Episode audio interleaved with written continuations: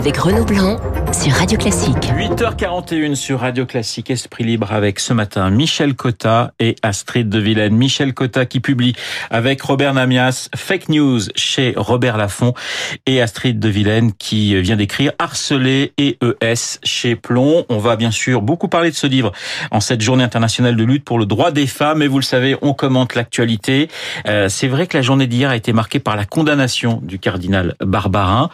Euh, pour vous, c'est un, un moment important dans l'histoire et de la justice et de l'Église, Michel Cotta Oui, c'est un moment important, mais qu'on aurait dû prévoir depuis longtemps. Il n'y avait aucune raison.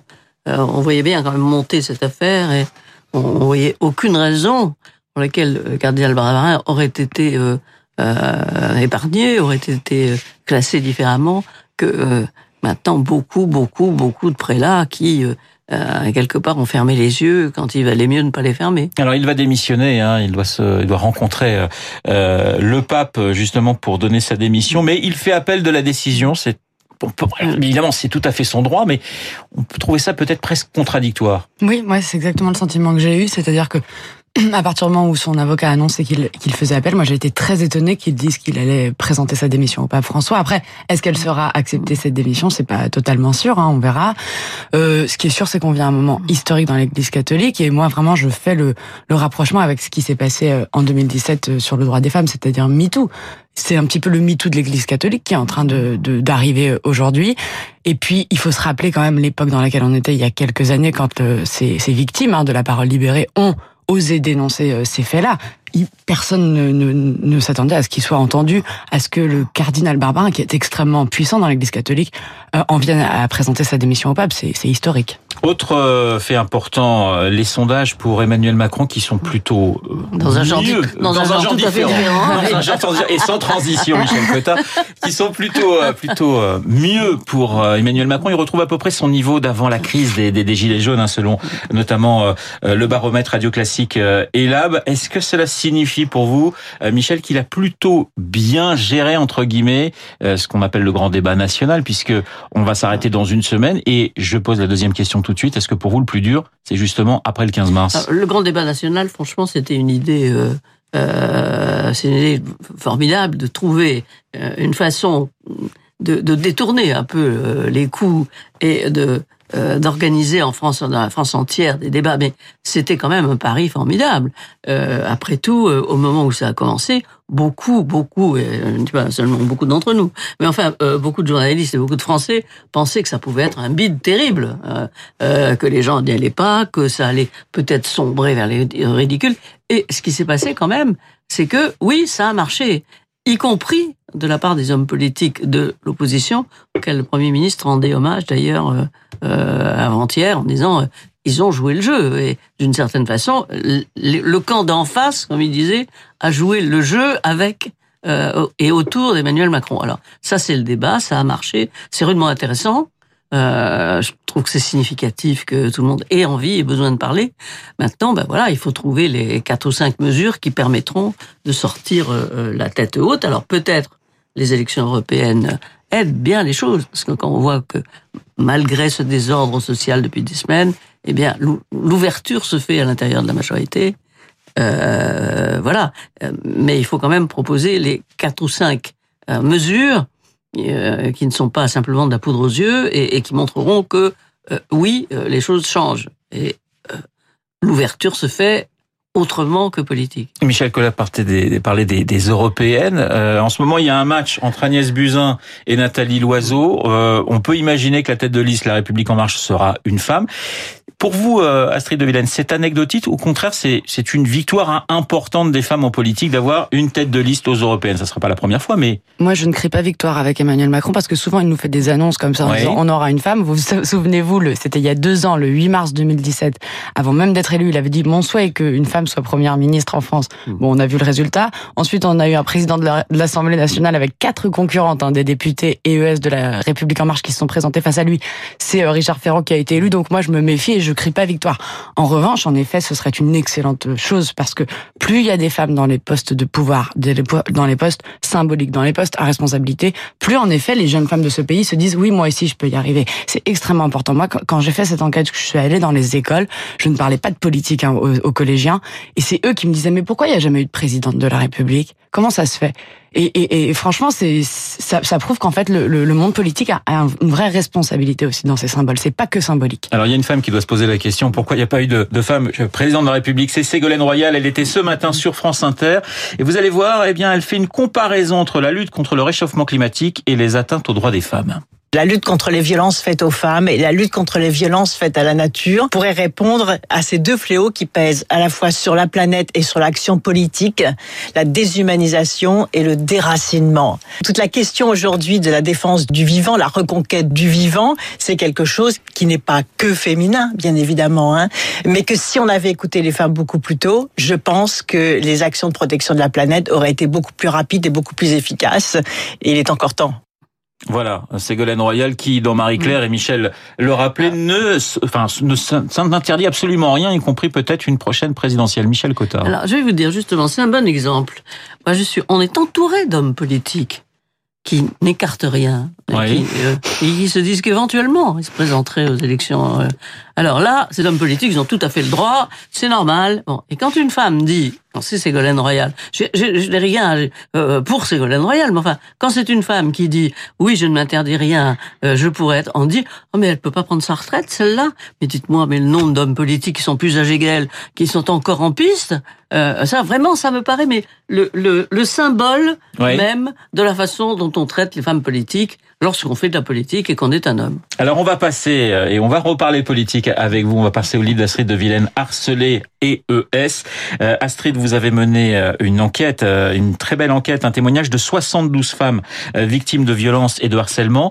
Ce qui ressort hein, en, premier, en, premier, lieu pardon, de, cette enquête, c'est qu'aucun milieu, aucune profession n'est épargnée. Oui, c'est ce qui m'a frappé, c'est-à-dire que je, pouvais rencontrer des agricultrices de l'ouest de la France, des ouvrières euh, en Mayenne ou euh, des femmes de ménage sur la Côte d'Azur, mais aussi des comédiennes, des artistes ou des chefs d'entreprise à Paris, toutes, en fait, m'ont raconté au moins une violence ou une discrimination dont elles avaient été victimes, alors même que la plupart ne se disent pas féministes et que certaines dans ce livre, et ça a été l'une des surprises, n'avaient même pas entendu parler du mouvement MeToo. Et en fait, quand vous leur parlez de leur vie, parce que j'ai vraiment passé des semaines hein, dans les villes, dans les campagnes, dans les banlieues, parfois des heures et des heures à, leur parler, eh bien, il y a beaucoup de choses qui ressortent. Le sexisme, évidemment, le harcèlement de rue chez les plus jeunes hein, qui ne le supportent plus, et puis bien sûr des choses plus graves comme le harcèlement sexuel au travail, le viol ou les violences conjugales. Parler, c'est toujours très très compliqué. Alors oui et non, je trouve quand même que là dans la presse, si on regarde bien, il y a beaucoup d'enquêtes qui sortent. Par rapport à l'année dernière, il y en a plus. Les femmes ont envie de parler. Regardez ce qui se passe au Parti communiste. Pardonnez-moi, les, les, femmes que vous avez interrogées, ce sont les femmes qui se sont reconstruites. Oui, c'est vrai. C'est vrai, notamment pour les, les, évidemment les cas les plus graves comme les, les, femmes victimes de violences conjugales ou de viol. On n'en parle pas quand on est encore en souffrance ou sous emprise. Mais malgré tout, c'est difficile d'en parler toujours. Il y a quand même cette honte et beaucoup témoignent aussi à visage découvert. Donc, je crois qu'il y a une vraie envie en tout cas de parler. Moi, c'est ce que j'ai ressenti auprès de ces 72 femmes. Pas une ne m'a dit euh, non, j'ai pas envie de vous parler. Elles étaient heureuses qu'on s'intéresse à elles. Michel Cotin. Moi, je pense que plus on en parle, justement, plus elles osent en parler et plus elles permettent aux autres de se reconstruire. Parce qu'au fond, à partir du moment où on se dit, mais c'est arrivé à, d'autres, c'est arrivé dans d'autres milieux, dans d'autres cadres, je suppose qu'il est plus facile euh, à quelqu'un de se dire ben, je, je, je, ne suis pas un, un, exemple unique. Et comme vous savez, euh, souvent le traitement fait, fait aux femmes euh, a comme effet que les femmes elles-mêmes se sentent remises en cause, ce qui est quand même un comble. Bon, eh bien, je pense que plus on en parle, et moins il y aura de, de désastres et, et, et, plus de reconstitution. On s'est trop longtemps tu. Si on prend la politique, par exemple, Michel Cotta, il y a des choses qu'on savait et, on, on, et qu'on taisait tous, hein, journalistes, hommes politiques. Je pense par exemple à DSK. Je pense par exemple à Denis Baupin, où il y a eu le silence euh, de Cécile Duflot, qui ensuite a témoigné. C'est-à-dire que ça a été quand même très compliqué. C'est toujours très compliqué de dire des choses. C'est très compliqué, très compliqué de dire des choses dans, dans de, gens qui vous ont approché. Oui. Quand on est dans un milieu, quand on est euh, au, Parti communiste, quand on est chez les Verts, dire d'un seul coup, euh, euh, voilà, celui qui était à côté de moi, on avait les mêmes euh, idéaux, les mêmes convictions, et ben pendant ce temps-là, euh, il me tripotait. c'est vrai que c'est difficile, et, et, je comprendrais bien. Et puis à un moment donné, il faut le dire effectivement, mais on, on, on comprend quand on est dans, dans le même combat. c'est vraiment difficile de détourner le combat en disant euh, oui pensez ce que vous voulez mais en réalité, vous êtes un sale type, quoi. Astrid de Villene, vous avez été victime hein, d'agression sexuelle. C'est le phénomène d'ailleurs MeToo. Vous commencez avec le avec euh, avec ça qui vous a permis dans votre livre, hein, qui vous a permis d'en parler finalement. Oui, mais je crois que je suis pas la seule. Et moi, j'ai vraiment voulu sortir de mon cas personnel hein, pour aller à la rencontre des femmes euh, de toute la France dans cette enquête. Et toutes, enfin pas toutes, mais la plupart en effet sont très heureuses de cette libération de la parole qu'a permise euh, MeToo. Et je rejoins ce que vous disiez sur le fait de parler pour aider les autres. Dans dans, parmi tous les témoignages que j'ai, toutes m'ont dit si je parle, parce que quel intérêt de parler à une journaliste 5-6 heures de, de violence mmh. sexuelle, franchement, c'est pas forcément facile. Et toutes disaient, je le fais pour les autres, parce que j'ai réussi à m'en sortir. Et ça, c'est assez beau à voir. C'est une vraie euh, chaîne de, de, sororité qui est assez intéressante et à mon avis qui n'est pas prête de s'éteindre. Alors le phénomène MeToo et puis, euh, j'allais dire l'affaire Weinstein. Euh, Blanche Gardin en a fait un espèce de sketch lors des Césars. Je vous propose de la réécouter. Il faut se réjouir parce que dorénavant, je crois que c'est clair pour tout le monde. Les producteurs n'ont plus le droit de violer les actrices. Par contre, il y a quelque chose qui n'est pas clair et qu'il va falloir clarifier, je pense assez vite. C'est est-ce que nous, on a encore le droit de coucher pour avoir les rôles? Parce que euh, parce que si on n'a plus le droit, alors euh, il faudra apprendre des textes. Il faudra passer des castings et, et on n'a pas le temps. Voilà, l'humour de Blanche Gardin, c'est vrai qu'il y a un avant et un après MeToo. Cela étant, MeToo pose quand même aussi pas mal de questions, c'est parole contre parole. Est-ce que vous avez, Michel Cotta, le sentiment qu'on va quand même quelquefois trop loin? Oui, j'ai un exemple euh, personnel d'un de mes euh, copains qui a perdu... Euh, qui a perdu sa femme, sa vie, sa profession, euh, pour avoir effectivement lourdement, lourdement attaqué une fille pendant une soirée. Euh, c'était lourd, c'était crétin. Euh, est-ce que ça valait que toute sa vie soit foutue en l'air? Je, je, je suis pas sûr. De temps en temps, je, je me pose la question, euh, mais je ne pose pas du tout la question sur. Euh, Bien sûr. là, c'était pas un harcèlement, c'était un, c'était une mauvaise soirée, une soirée qui a tourné mal. Mais en revanche, sur le harcèlement au travail, qui me paraît le pire, parce que euh, là vraiment, euh, euh, vous, vous, pouvez pas, vous êtes complètement bloqué. si vous le dénoncez, vous savez très bien que une fois sur deux, on souvent la victime, c'est souvent la victime qui quitte d'ailleurs. C'est souvent la victime qui quitte. Alors, donc moi, c'est le harcèlement au travail que je trouve absolument indigne. Le reste, on sait très bien que les violences conjugales et les viols conjugaux sont sont capitaux. Ils le sont dans votre dans votre livre. Il, il reste que je trouve qu'il y a dans le harcèlement au travail un chantage absolument insupportable. Et il y a cette idée aussi que plus on monte finalement dans, dans les postes clés, plus c'est difficile pour les, pour les femmes d'y accéder. Il faut à chaque fois se justifier finalement. Oui, c'est vrai que plus moi les ouvrières et les agricultrices que j'ai rencontrées, elles n'ont pas parlé de harcèlement ou d'agression sur leur lieu de travail. Elles ont parlé inégalité, charge mentale, congé maternité, salaire, euh, inégalité des salaires. En revanche, quand vous allez dans, chez les chefs d'entreprise, euh, femmes, dans les cadres, euh, voilà, chez les cadres, dans les grandes entreprises ici à Paris ou, ou dans le milieu économique en général, là c'est dur. Euh, je et puis pour rebondir sur Blanche Gardin, le milieu du cinéma, quand même en France, c'est un, une omerta totale. Moi, j'ai essayé un petit peu d'enquêter. Il y a quelques pages sur le milieu du cinéma, mais personne ne parle, alors qu'on sait très bien qu'il y a des abus et des chantages, justement.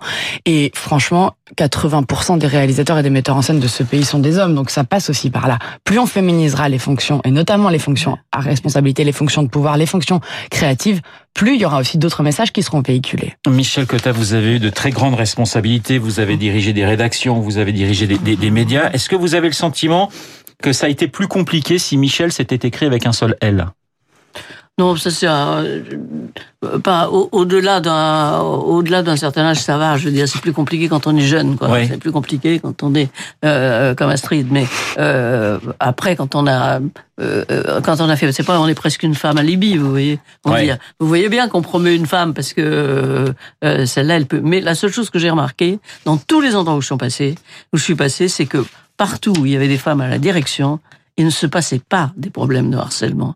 Et c'est très important parce que ce serait sans doute une façon de régler le problème que de faire monter les femmes sans plafond de verre dans les endroits où elles sont. Il n'y a pas, il y a pas d'endroit. Euh, bien sûr, il y a toujours dans les grandes boîtes euh, des euh, des hommes qui harcèlent des femmes. ben, je peux vous dire que quand une femme est à la direction, il recommence pas. Ça calme. Voilà, il mmh. recommence pas. Ça calme. Je, je, je, confirme ce que vous dites parce que j'ai une des PDG hein, de ce, dans ce livre qui raconte la même chose. Elle me dit, moi, quand j'ai eu des cas de harcèlement sexuel, parce qu'il y en a partout, beaucoup de mes collègues hommes m'ont dit, bah, tu sais, t'as qu'à lui donner une promotion et le, comme, comme on fait d'habitude, quoi, et tu l'éloignes. Et elle, elle s'y est toujours refusée, elle a licencié, mais elle dit, ça, c'est du management au féminin dont on a besoin. Hein. Et d'ailleurs, vous dites que les entreprises ne sont pas prêtes justement devant ce, ce, ce phénomène, et ce sera le mot de la fin. Oui, elles ne sont pas prêtes, elles ne savent pas comment réagir, tout simplement parce qu'elles ne sont pas formées, ou alors qu'en effet elles n'ont pas la volonté. Hein, si parfois, si ce sont de, des patrons euh, qui n'ont pas forcément ces convictions-là, mais en revanche, il, va, il, est, il est urgent de les former, de, de créer un dispositif peut-être externe à l'entreprise, parce que c'est très difficile pour une femme d'aller déjà parler à son patron. Alors vous imaginez, pour aller parler de ça à, à, à son supérieur hiérarchique, il faut un service public ou une mesure qui, qui puisse recueillir cette parole-là. Euh, il faut des DRH, tout, tout ça euh, euh, tient quand même à la DRH. Ouais. Quand les DRH sont des femmes, généralement, euh, ça se passe mieux que lorsqu'elles sont des hommes. Merci Parce beaucoup. Sont des hommes. Merci Astrid de Vilaine, harcelée et ES aux éditions Plomb, enquête dans la France des violences faites aux femmes. Et Michel Cotta, fake news avec Robert Namias chez Robert Laffont. Merci beaucoup d'avoir été ce matin dans le studio de Radio Classique. Il est pratiquement 8h57 dans un instant. Laurence Gontier pour l'essentiel de l'actualité. À tout de suite.